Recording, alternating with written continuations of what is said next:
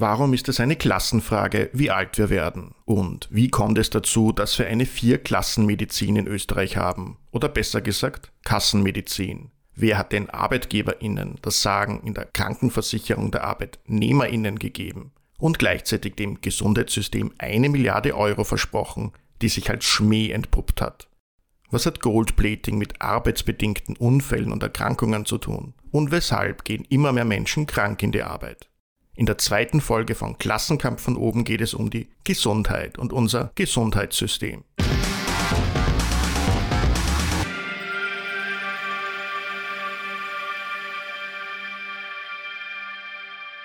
Ein kurzer Blick zurück.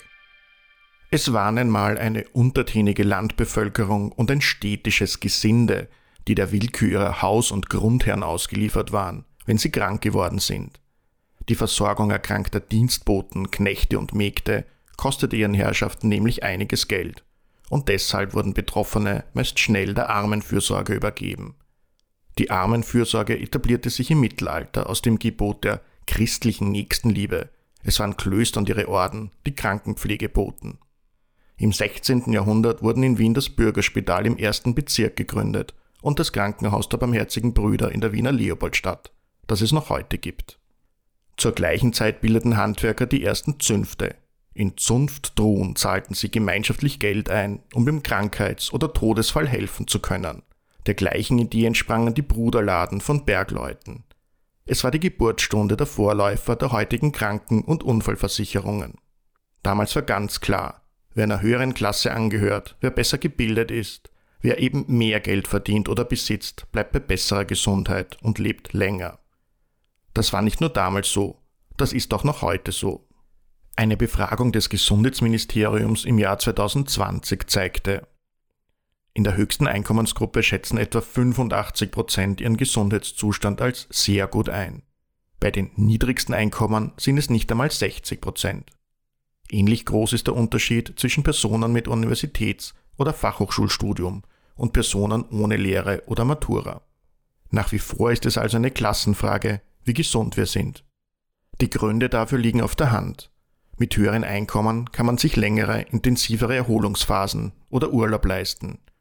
Es ist auch einfacher, sich gesund zu ernähren und Sport zu betreiben. Landläufig wird aber auch von einer Zwei- oder Drei-Klassen-Medizin in Österreich gesprochen. Julia Streu ist Referentin für Gesundheitspolitik im ÖGB. Sie sieht keine Zwei- oder Drei-Klassen-Medizin in Österreich, sondern ja, oder man kann auch von vier Klassen sprechen. Also wir haben unterschiedliche, unterschiedliche Klassen von Kassen sozusagen. Also die drei großen Krankenversicherungsträger sind da sehr unterschiedlich und Privatzahlende haben meistens auch nochmal einen ganz anderen Zugang.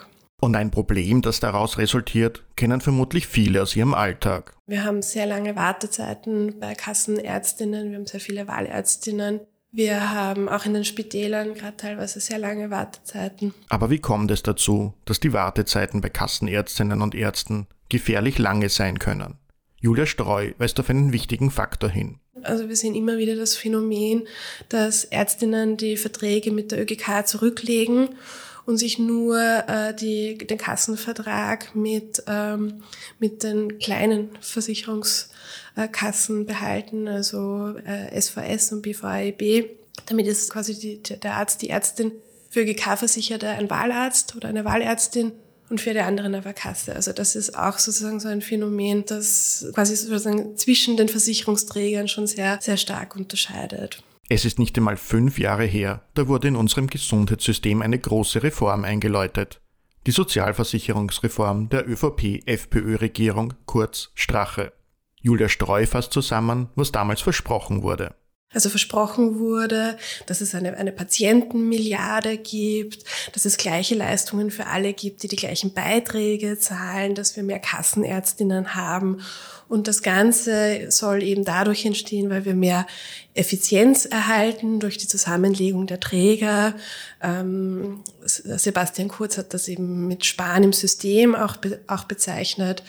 Das ähm, Ganze war aber, wie wir heute sehr gut wissen, ein ziemliches äh, Scheinargument. Endlich gleiche Leistungen für alle, mehr Effizienz, mehr Geld für die Gesundheitsleistungen statt für die Verwaltung. Das klingt ja verlockend. Aber woher sollte das Geld kommen? Weil zuerst war es die Funktionärsmilliarde, die, äh, die quasi durch die, durch die Reduzierung der, der Funktionäre, Funktionärinnen entsteht die Funktionärsmilliarde, die jetzt zu den Patienten und Patientinnen oder Versicherten fließt.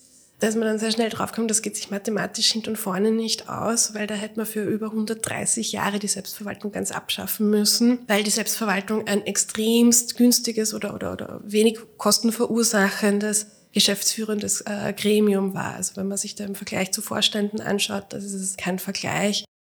Warum es mit der Funktionärsmilliarde nicht geklappt hat, ist einfach erklärt. In den Gremien der Selbstverwaltung der Sozialversicherungen waren die Funktionärinnen zu 90 Prozent ehrenamtlich tätig und haben lediglich ein Sitzungsgeld in der Höhe von 42 Euro kassiert, wenn man so will. Die gesamte Selbstverwaltung der Wiener Gebietskrankenkasse kostete im Jahr etwa 140.000 Euro für alle Funktionärinnen in allen Gremien. Zum Vergleich, der Vorstand der privaten Unica-Versicherung kassierte im gleichen Jahr über 4 Millionen Euro. Rein rechnerisch wäre sich eine Funktionärsmilliarde also erst nach etwa 130 Jahren ausgegangen. Es brauchte also eine neue Erklärung. Nun zu den in Aussicht genommenen Rationalisierungen im System. Wie bekannt ist, werden wir davon ausgehen, dass zwischen 2020 und 2023 insgesamt 1,05 Milliarden Euro eingespart werden für den Versicherten. Ausgehend von der Annahme einer linear ansteigenden Einsparung von 30 Prozent des Personals und Sachaufwendungen ist diese Summe erreichbar. Das hat die ehemalige Gesundheits- und Sozialministerin Beate Hartinger-Klein noch im Dezember 2018 am Nationalrat versprochen. Was ist denn aus dieser Verwaltungsmilliarde geworden? Also zu dem Zeitpunkt lag, lagen die Verwaltungskosten aller Gebietskrankenkassen bei ungefähr einer halben, halben Milliarde. Das heißt, Sparen im, im System ist da, wie es der damalige Bundeskanzler genannt hat, zwei Jahre lang keine einzige Mitarbeiterin, keinen einzigen Mitarbeiter bezahlen, dann, dann wäre die Patientenmilliarde entstanden. Also es haben, ist damals schon, schon sehr kritisiert worden. In der Stellungnahme des ÖGB stand, dass äh, Mehrkosten im dreistelligen Millionenbereich befürchtet werden und keine Einsparungen. Mittlerweile ist klar, egal ob es sich um eine Funktionärsmilliarde, eine Verwaltungsmilliarde oder eine Patientenmilliarde handelt. Das alles ist nur ein Schmäh.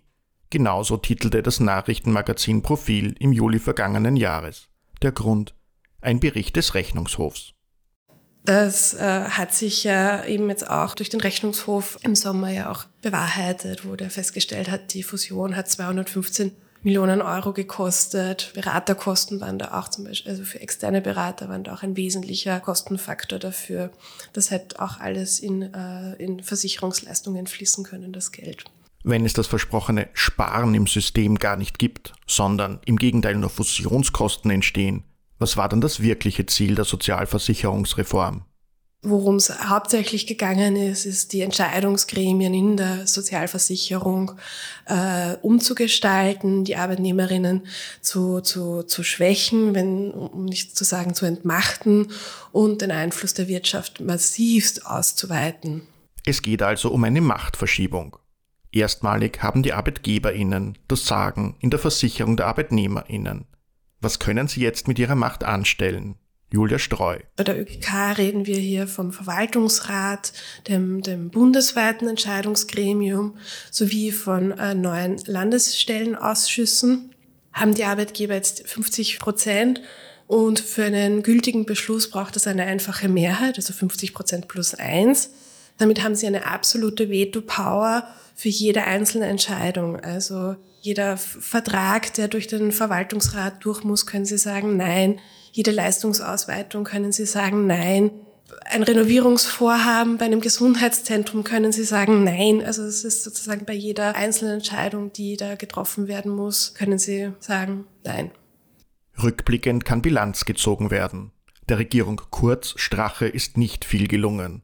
Die Sozialversicherungsreform aber wurde im Schnelldurchgang durchgezogen und die Wünsche der Wirtschaftskammer und der industriellen Vereinigung erfüllt. Genauso mit dem Gesetz zum Zwölf-Stunden-Tag. Beide Male handelt es sich um Klassenkampf von oben per Definition, mit dem Ziel, die Seite der ArbeitnehmerInnen langfristig zu schwächen. Mit einem Anliegen sind die schwarz-blaue Regierung, die Wirtschaftskammer und die industriellen Vereinigung allerdings nicht durchgekommen. Einen breiten Angriff auf den ArbeitnehmerInnenschutz. Johanna Klösch ist Arbeits- und Organisationspsychologin der Arbeiterkammer Wien. Die Expertin für Arbeitnehmerinnenschutz sieht sich immer wieder mit einem Kampfbegriff konfrontiert, der von der Arbeitgeberseite oft ins Feld geführt wird. Goldplating. Also von Goldplating wird gesprochen, wenn es bessere Regeln gibt als die EU-Mindeststandards. Und oft wird es im Arbeitnehmerinnenschutz gern auch in Zusammenhang mit Entbürokratisierung thematisiert. Und man muss da aber schon sehr genau hinschauen, was da eigentlich entbürokratisiert äh, werden soll. Entbürokratisierung oder Goldplating sind ja Begriffe, die auf den ersten Blick für viele vielleicht sogar, sogar attraktiv klingen. Aber wenn man hinter den Vorhang da schaut, da schaut die Sache dann schon äh, ganz anders aus. Im Jahr 2018 wurde bekannt, dass die Wirtschaftskammer und die Industriellen Vereinigung eine Wunschliste mit knapp 500 Bestimmungen gesammelt hat, die als luxuriöse Vergoldung gesehen werden und im Sinne der ArbeitgeberInnen beseitigt werden sollen. Darunter die Kürzung des Jahresurlaubs auf vier Wochen, Infragestellen von Überstundenzuschlägen, die Aufweichung des Kündigungsschutzes für Schwangere, eine Einschränkung von Regelungen für Behinderte, das Infragestellen von Arbeitsschutzbestimmungen wie diversen Grenzwerten oder der Meldung von Sicherheitsvertrauenspersonen. Warum Arbeitnehmerinnenschutz und möglichst hohe Schutzstandards gesellschaftlich eine gewichtige Rolle spielen, zeigt die Statistik. Bereits 86 Prozent der Arbeitnehmerinnen und Arbeitnehmer sind einem, zumindest einem körperlichen oder psychischen Risikofaktor am Arbeitsplatz ausgesetzt. Das häufigste körperliche Gesundheitsrisiko, also wenn wir bei den körperlichen Belastungen sind, sind Tätigkeiten, bei denen eine sehr starke Beanspruchung der Augen beispielsweise gegeben ist, gefolgt von ähm, sich wiederholenden Handbewegungen etwa oder eben auch Tätigkeiten, die man ausführen muss, ähm, wo man Arbeitshaltungen einnehmen muss, die Schmerzen verursachen. Darüber hinaus gibt es weitere Risiken, wie etwa, wenn man mit sehr schweren Lasten hantieren muss, wenn man Lärm am Arbeitsplatz ausgesetzt ist, Staub ausgesetzt wird, Hitze ausgesetzt wird, vor allem natürlich im Sommer, oder eben auch einer erhöhten Sturzgefahr ausgesetzt ist. Und dann sind Beschäftigte nicht nur körperlichen Risiken ausgesetzt, sondern auch ihren Chefs und Chefinnen, ihren Kolleginnen und Kollegen oder Kundinnen und Kunden. Auch das kann stark belasten. Bei den psychischen Risikofaktoren ist vor allem der starke Zeitdruck bzw. die Arbeitsüberlastung ein, ein ganz ein großes Thema. Das wird am häufigsten angegeben, aber eben auch der Umgang mit schwierigen Personen am Arbeitsplatz. Darüber hinaus ist auch ganz wichtig, dass ähm, schlechte Kommunikation hier angegeben wird, aber eben etwa auch der fehlende Einfluss auf das Arbeitstempo, das man an den Tag legen muss. Oder auch, und das ist leider immer mehr ein Thema, dass Mobbing und Gewalt am Arbeitsplatz leider auch immer ein stärkeres Thema sind. Welche Ergebnisse der Arbeitnehmerinnenschutz liefert, lässt sich am besten auch anhand der Statistik ablesen. Johanna Klösch führt aus. Die Errungenschaften des Arbeitnehmerinnenschutzes, denen ist es eigentlich zu verdanken, dass die Arbeitsunfälle ganz in hohem Ausmaß in den letzten Jahren zurückgegangen sind. Das zeigen auch Daten der AUVA. Es hat 1994 noch rund 164.000 Arbeitsunfälle bei den Erwerbstätigen gegeben. Im Jahr 2019 waren das nur mehr 105.000 ähm, Arbeitsunfälle. Und das gleiche Bild zeigt sich dann letztlich eben auch bei den wirklich schweren Arbeitsunfällen, wo dann letztlich auch Todesopfer zu beklagen waren. Arbeitsunfälle und arbeitsbedingte Erkrankungen verursachten nicht nur Leid für Betroffene und Angehörige, sondern auch Kosten. Eine Studie des WIFO im Jahr 2020 hat ja ganz deutlich gezeigt, dass Arbeitsunfälle und arbeitsbedingte Erkrankungen ein ganz ein großer Kostenfaktor sind.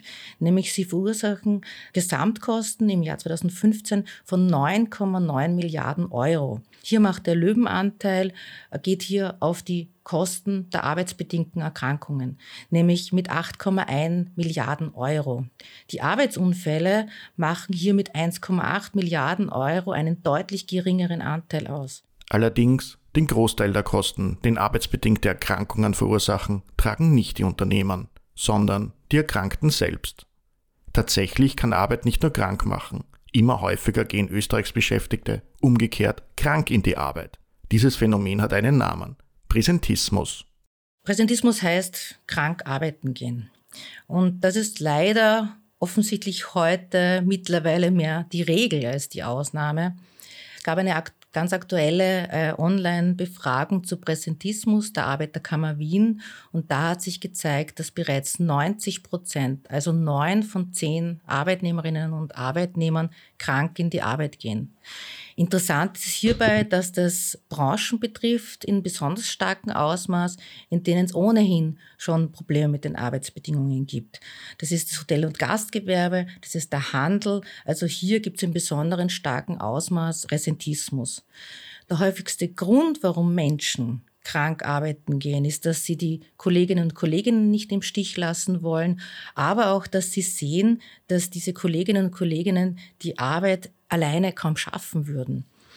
Weitere Gründe sind auch Terminarbeit, die liegen bleiben würde, etwa unaufschiebbare Termine, dass keine Vertretung vorhanden ist oder eben auch, dass man Angst hat, den Job zu verlieren. Fast alle Arbeitnehmerinnen sind also schon krank in die Arbeit gegangen. Und trotzdem kann man regelmäßig die Rufe der Arbeitgeberinnen nach Sanktionen im Krankenstandsfall hören. Etwa, dass der erste Krankenstandstag nicht bezahlt werden soll oder dass man mit einem gebrochenen Bein doch ohne weiteres am PC arbeiten kann. Es wird aber eben nicht krank gefeiert, es wird krank gearbeitet. Warum eigentlich? Johanna Klösch. Das zeigt eines ganz deutlich, dass der Druck auf die Arbeitnehmerinnen und Arbeitnehmer steigt. Und Präsentismus ist letztlich auch ein Stück weit ein Hinweis darauf, dass es an den Arbeitsbedingungen happert. Je problematischer die Arbeitsbedingungen in einem Betrieb sind, desto mehr scheuen sich natürlich Arbeitnehmerinnen und Arbeitnehmer davor, in den Krankenstand zu gehen. Was aber oft hier vergessen wird, ist, dass Krankarbeiten Risiken bringt. Und zwar nicht nur für die Arbeitnehmerinnen und Arbeitnehmer, sondern auch für die Arbeitgeberinnen und Arbeitgeber. Beispielsweise werden Kolleginnen und Kollegen angesteckt oder Krankheiten werden verschleppt, was dann möglicherweise dazu führt, dass man dann noch länger krank ist oder möglicherweise schwerer erkrankt. Aber man ist auch weniger produktiv, man macht mehr Fehler, es gibt ein höheres Risiko hier von Arbeitsunfällen und letztlich ist Präsentismus auch ein Kostenfaktor für den Betrieb. Es gibt Untersuchungsergebnisse, die darauf hinweisen, dass die Kosten, die durch Präsentismus verursacht werden, deutlich über jenen liegen, die als Folge von Krankmeldungen entstehen. Am Präsentismus hat letztendlich auch die Pandemie nichts geändert. Im Gegenteil. Im Kapitalismus wird unsere Gesundheit zum Produktivitätsfaktor der Ressource Mensch, wie Natascha Strobel analysiert.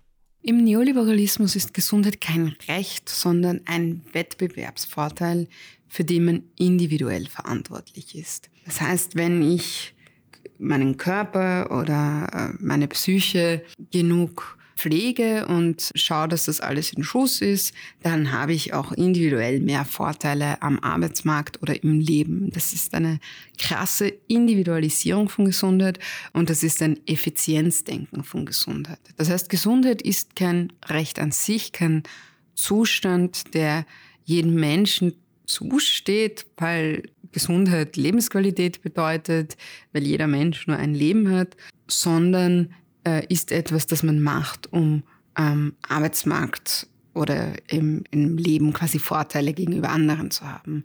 Und wer das leider nicht schafft, äh, sich selbst gesund zu halten, der hat sich halt nicht genug angestrengt oder der hat halt Pech gehabt oder der war halt zu faul. Dabei hat Gesundheit sehr viel mit Klasse zu tun, hat Gesundheit sehr viel mit Armut zu tun, auch Gesundheit wird vererbt, hat sehr viel auch mit Wohnsituationen zu tun. Leute in ärmeren Bezirken haben eine sehr viel geringere Lebenserwartung. Leute in reicheren Bezirken haben eine sehr viel höhere Lebenserwartung. Das heißt, auch hier kann man individuell nur so und so viel tun, denn es gibt äh, äußere Faktoren, es gibt strukturelle Faktoren, die man einfach nicht beeinflussen kann. Deswegen ist ein solidarisches Gesundheitssystem der Grundpfeiler für eine moderne Gesellschaft, die nicht in Barbarei endet. Denn ab dem Zeitpunkt, wo Gesundheit ein Wettbewerb wird, ab dem Zeitpunkt, wo man sagt, ja, ich bin gesünder als du und deswegen bin ich besser dran und deswegen habe ich mehr Vorteile und du hast halt Pech gehabt. Ab dem Zeitpunkt hört man auf, eine solidarische Gesellschaft zu sein, eine moderne, plurale Gesellschaft zu sein, ab dem Zeitpunkt schlittert man ab in ein Effizienzdenken, in ein Wettbewerbsdenken, ab dem Zeitpunkt schlittert man ab in Richtung Sozialdarwinismus. Und im Sozialdarwinismus heißt es dann einfach, tja, die, die nicht stark genug sind, die bleiben halt über, die haben Pech gehabt, die sterben, um die müssen wir uns nicht weiter kümmern. Und es ist dann sehr, sehr klar, wer die sind, die überbleiben. Und wir haben dieses Denken sehr stark in der Pandemie jetzt gesehen, wo in einer Notsituation, in einem Katastrophenfall sehr schnell die Leute umgeschwenkt sind auf Hauptsache ich und die anderen sind mir egal, für die möchte ich jetzt keine großen Anstrengungen unternehmen und dass ich mich da jetzt einschränken muss oder dass ich da jetzt was machen muss. Ähm, die haben halt Pech gehabt, wenn sie so eine schlechte Gesundheit haben. Und wer bleibt über in so einem Fall? Das sind einerseits sozial die Leute, die auf diesen Schutz angewiesen sind, weil sie Jobs haben, wo sie nicht remote arbeiten können, weil sie in Bezirken leben, die voller sind, weil sie in die Wohnsituation haben, wo sie eben nicht in den Einfamilienhäusern und weit auseinander von anderen leben. Und es sind die Leute mit chronischen Krankheiten und mit Behinderungen und es sind die Leute, die sich nicht sozial Schutzmaßnahmen informell checken können oder die auch nicht die Informationen so schnell bekommen wie andere. Das heißt, ein Gesundheitssystem muss unbedingt solidarisch organisiert sein und darf nicht einem Wettbewerbs- oder einem Effizienzdenken unterliegen, weil in diesem Wettbewerb und in diesem Effizienzdenken ist immer der Ausschluss von denen, die sich's nicht alleine checken können, die Eigenverantwortung nur bis zu einem gewissen Grad leben können, das sind die, die übrig bleiben. Und wenn man einmal in diese Richtung geht, dann wird die Schlinge immer, immer enger und am Ende bleiben nur die über, die es sich leisten können. Das war die zweite Folge unseres Podcasts Klassenkampf von oben zum Thema Gesundheit. Weit mehr zum Thema steht in unserem gleichnamigen Buch, erschienen im ÖGB Verlag. In der nächsten Episode widmen wir uns dem Thema Klima. Wer das nicht verpassen will, abonniert jetzt unseren Podcast. Glück auf!